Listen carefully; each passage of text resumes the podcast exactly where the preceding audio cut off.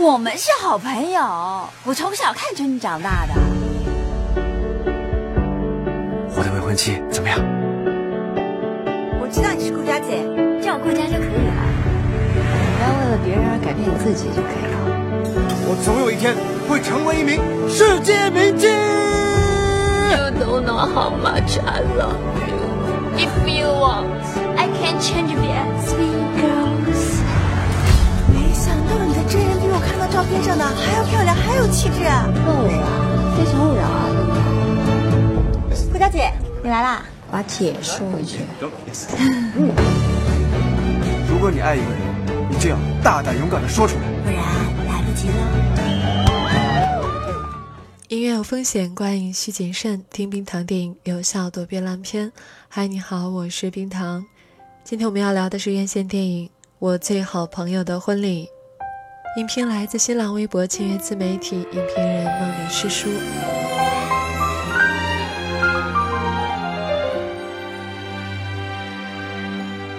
电影乍看起来是有一股游走于欧洲的异国风情，但是却难掩电影内在的苍白。虽然是根据好莱坞经典爱情电影翻拍的，但是却找不到昔日那爱的真挚动容。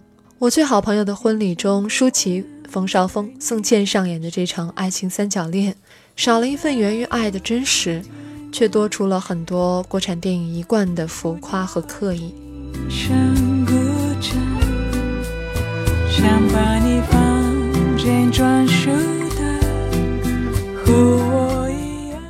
如果说九七年版的《我最好朋友的婚礼》用幽默喜剧拨动了观众情感的爱弦，那么这场中国的翻拍只是让我们见识了欧洲的异国风情。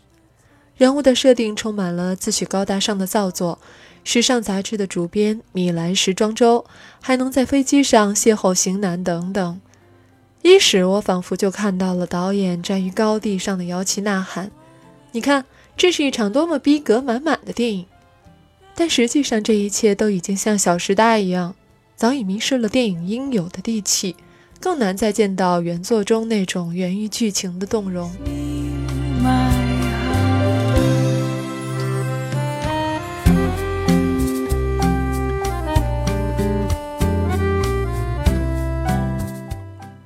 在完全不接地气的情况下，浮夸的演技、台词与浪漫更是一场灾难。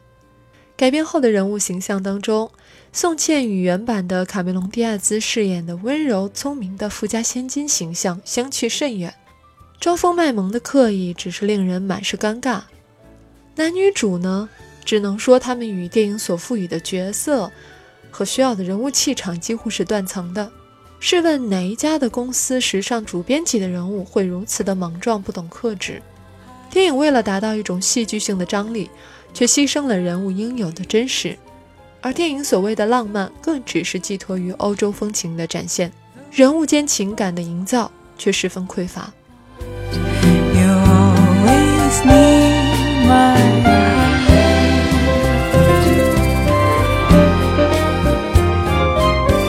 近年来，很多国产电影爱上了翻拍和异国风光，但其实凡事都是一把双刃剑。翻拍现有的经典固然能在剧情上扎实许多，但蓝本的智库却也限制了电影应该有的创新。一场本土化的改编，难道就真的那么困难吗？而异国的风光虽然能够营造噱头，让人眼前一亮，比如像《罗马假日》般的故事，就留下了永恒的经典。但我们不但没有能够拍成《罗马假日》。反而将爱情与现实脱节，最终只是变成了一场华而不实的庸作。我最好朋友的婚礼正是如此。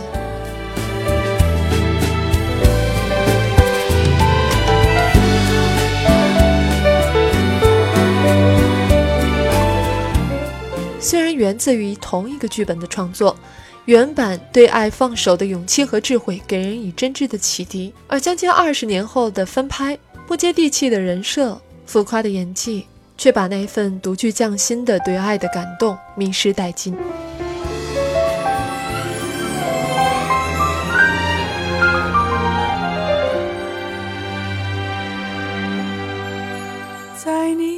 下面是久违的每个人的电影环节，我们会在这里和大家分享精彩的节目留言。上一期啊，就是《盗墓笔记》的这一期，刘金元留言说：“嗯，说的比较客观啊，故事情节只是在高潮的问题比较大，人物设定也有比较大的问题。而《盗墓笔记》的特色就是中国化、神秘化，还是体现给了大家。” WJ，如果我是你说，如果一味的追求电影和原著统一，那兄弟你真的不适合看电影了。原著读的是文字，每个读者心中都有一个属于自己的原著角色。一千个读者有一千个哈姆雷特，但电影要把主角人物形象化、具体化。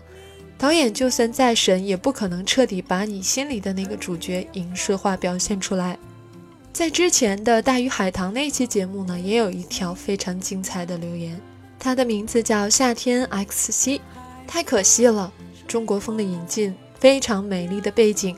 恰到好处的切换，震撼的音乐，强大的声优阵容，有了这些无人可敌的条件，只需要一个烧脑动人的剧情来担起整个震撼的影片，甚至可以向世界证明中国动画的内涵和深度。只可惜剧情相去甚远，哎，可惜啊！一介浮生说：“为什么大家对一部具有深刻转型意义的动画电影这么不宽容呢？我们看了太多的纵向比。”可当务之急不应该是将国产电影低俗愚昧的趋势迅速拉回吗？大鱼海棠已经在努力的路上，大家应该保持耐心。呃，虽然冰糖电影是认为大鱼海棠在剧情上有非常大的问题，但是我觉得一介浮生的留言真是非常有爱，能看出，嗯，他对国产动画电影的那种期望。所以，我们的电影人应该做出更好的电影，不要让大家失望。你现在收听的是冰糖电影，我们下期再见。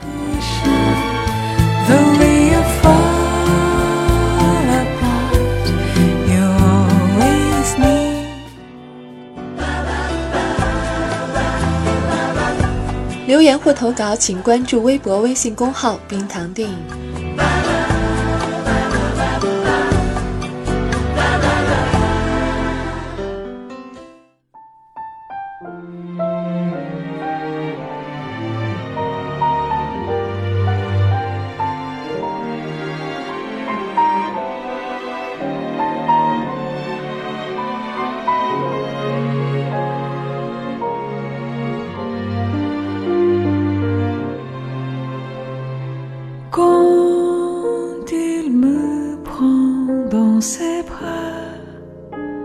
qui me parle tout bas, je vois la vie en rose. Il me dit des mots d'amour, des mots de tous les jours, et ça me fait quelque chose.